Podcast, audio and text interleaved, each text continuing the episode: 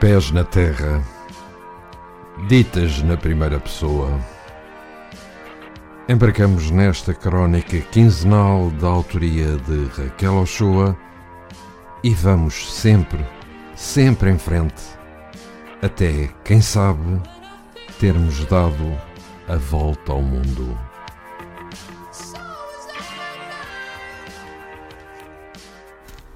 Olá, eu sou a Raquel Ochoa e estou aqui na Rádio Lisboa. Hoje, com a última crónica, pelo menos por uns tempos, vou-me despedir destes, destas crónicas Pés na Terra que já durante largos meses eh, vos acompanharam e vocês me acompanharam a mim. Portanto, hoje é um dia especial, um pouco triste, claro, mas quem sabe se não voltarei em breve. Eu, neste momento, estou a ler algumas histórias do Vento dos Outros, que foi o meu primeiro livro de viagens, e vamos encerrar esta parceria que me deu tanto prazer com a minha chegada a Valparaíso, com a minha aventura em Valparaíso, no Chile, e é, no fundo, uma história de amor, uma história de amor mesmo que fugaz. Eh, isso não é isso que também vamos buscar às viagens, amor encontrar o amor. E assim começa. A próxima paragem era em Valparaíso, numa casa de Drácula, ali na curva do destino. Mais umas quantas horas a ver o país correr para norte, numa dança de vento e estradas a direito. Além de querer conhecer esta cidade, encontrar-me-ia com Andrés, o chileno que conhecera à saída do hotel de Arica. Mantivemos contacto por e-mail e sabia que estaria à minha espera. Cheguei por volta do meio-dia e apanhei um táxi até à sua casa. Situava-se numa das muitas colinas que fazem parte da cidade, todas se unindo num vale que engola o mar. As crianças sobem-nas pachorrentemente quando voltam a casa depois das aulas, passando pela mercearia com as moedas que sobraram, onde compram repousados e pastilhas. Valparaíso é um lugar que inspira uma cidade romântica, frutífera em becos solitários, cravejada de miradores, quadra sim, quadra não, com rio e mar, um porto cheio de grandes embarcações vindas de longe. Valparaíso tem um qualquer encanto de Lisboa, uma geografia parecida, embora as colinas sejam mais altas e se disponham em anfiteatro para os portos e ansiadas mas a vibração melódica da cidade, o ar de saltibancos dos seus habitantes mais antigos, a correria no centro que não dá espaço a ninguém para apreciar a beleza dos edifícios, uma mão cheia de adolescentes enamorados pelas ombreiras das portas, velhos sonolentos que vão dando milho às pombas, a nostalgia da roupa branca estendida e esquecida ao sol, tudo isto, mais as escadarias estreitas que levam a largos apertados, as ruas inclinadas, desafiadas por travões ou por pernas que se prestem, assomava-me ligeiramente familiar. Faltavam os elétricos e os loucos a praguejar. Toquei a campainha. A vivenda situava-se no alto de uma colina, rodeada por centenas de outras, contudo, a mais alta, com um telhado castanho escuro e uma pintura quase inexistente, comida pelos invernos, descuidada pelos inquilinos. Na paisagem de casas era um edifício desbotado, uma casa solitária, com quintal e entulho, sem ruídos, procurada por corvos e gaivotas banidos da zona costeira que, ao guincharem, me fizeram arrefecer de imediato. Tive um segundo para me recordar do olhar tresloucado de quem já ouviu os passos contra o soalho. Consciente ou inconscientemente, procurava o abismo cabelos loiros, desmanchados, magro, angélico, com cara de quem acaba de acordar, exatamente na milésima de segundo em que sentiu uma ligeira vontade de recuar, Andrés abriu a porta. Nada a fazer, estava à minha frente e sorria. Vestia um casaco de cabedal demasiado quente para aquele dia, pesado para estar dentro de casa. Cumprimentámos-nos com um abraço, contentes pelo encontro. Entrei, posei a mochila e mostrou-me a casa, ampla, com dois quartos, onde vivia com um amigo arquiteto que nunca cheguei a conhecer e continuo com sérias dúvidas se não seria imaginário. A sala tinha vista para todo o Valparaíso do lado sul. O mar desenhava o fim da cidade e prometia um mundo de aventuras para quem as desejasse.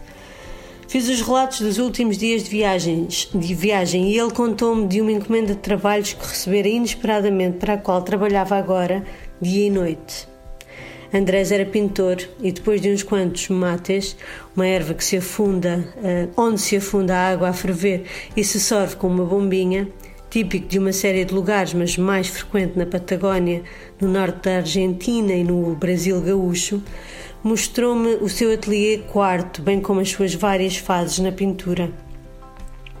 No meu entender, na sua boa fase, era um excelente pintor, sensibilidade arregalada, talento profano e luminoso. Já na sua fase de desgaste, como ele próprio enunciou, observava-se um conjunto de trabalhos perversos, depressivos, capazes de destruir a alegria a qualquer vista desarmada.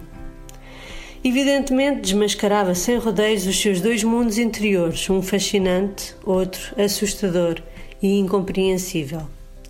Saímos com o intuito de aproveitar a tarde. Andrés, no seu desequilíbrio indisfarçável, trazia alguma cor que o deserto me roubara.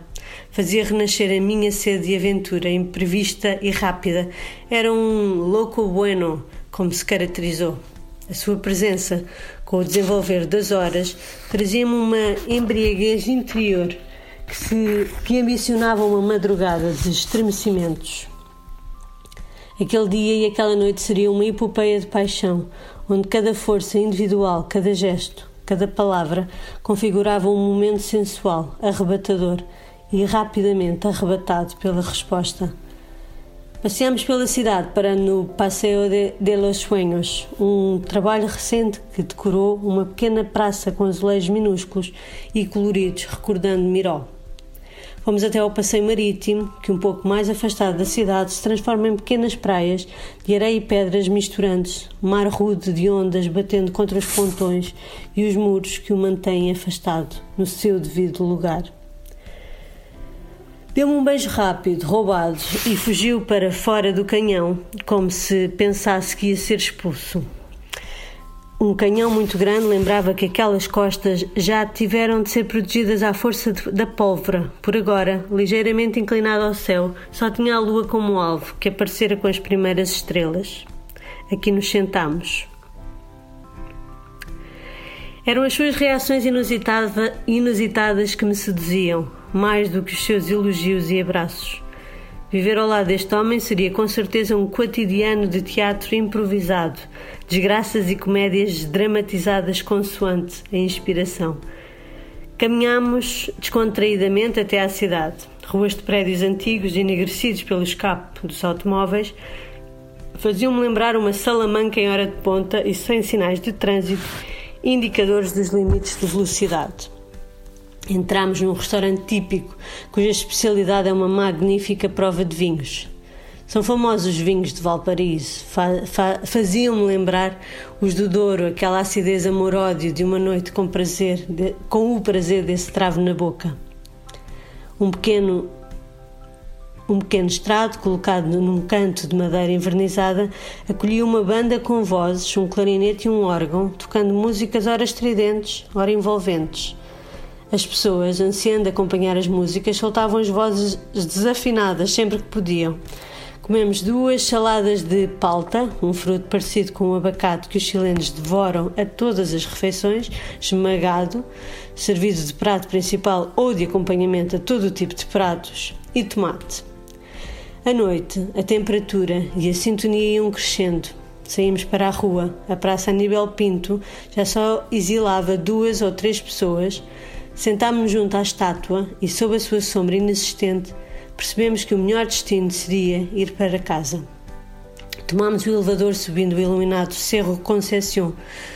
As sombras que as cortinas dos interiores das casas deixavam escapar revelavam serões de verão, ébrios e irresponsáveis. Mas já se apagavam as luzes e as visitas faziam as suas despedidas. Os cães ladravam à lua, agarrada com força. Agarrava com força a mão de Andrés, que olhava para a janela e tagarelava uma música em espanhol. De repente, Fixava-me com os olhos muito abertos, trancava-me a cara entre as duas mãos e dava-me um beijo nos lábios. A custo continha-se para não soltar mais um solo de ópera com uma voz tão vocacionada que tomava boleia do vento e acordava quem encontrasse.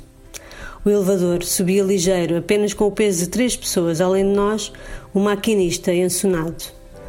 Os telhados pareciam mais vermelhos e mais velhos do que durante o dia. O cheiro a mar também se intensificara com o avançar da noite. A sua casa à noite era invadida por gatos que procuravam restos nos sacos de lixo depositados à porta. Entramos e cedi ao cansaço, embriagado, em queda livre no sofá. Andrés reagiu trazendo o cavalete e o lápis de carvão. Fechei os olhos por uns segundos. Quando os abri, estava completamente concentrado no desenho, fazendo uns movimentos largos e olhar confundido. Mordeu o lábio inferior e expressava um sentimento difuso. Identificava-lhe uma certa raiva.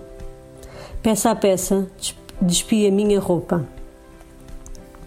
Quando acabou o seu esboço de carvão, juntámos os corpos, usufruindo em pleno da celeste promiscuidade que há entre a arte e o amor, sentindo ainda, como se palpável fosse, esse nadinha indefinível a que se dá o nome de inspiração, dependente do acaso ou do gênio de cada um, quando exposto aos demais, embora nunca se saiba muito bem do que se trata.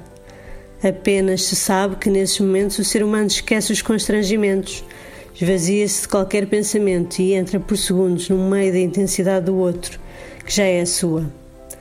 Andrés via-me como uma nova forma de se expressar e, para mim, ele era o criador com o condão de me reinventar, enquanto o tato fosse mais importante que qualquer raio de luz, fosse qual fosse o dia que estivesse por chegar. Gatos galdérios alvoraçavam-se com a passagem de cães arruaceiros, latidos humanos de quem já entregou as hostes vencidas ecoavam naquele ateliê de almas que falavam a linguagem do desejo sem reservas, até que o sol nasceu e o repouso tranquilo seguiu entrelaçado. Obrigada e até breve.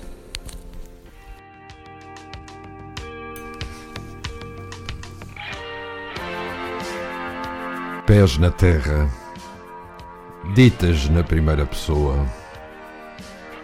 Embarcamos nesta crónica quinzenal da autoria de Raquel Ochoa e vamos sempre, sempre em frente, até, quem sabe, termos dado a volta ao mundo.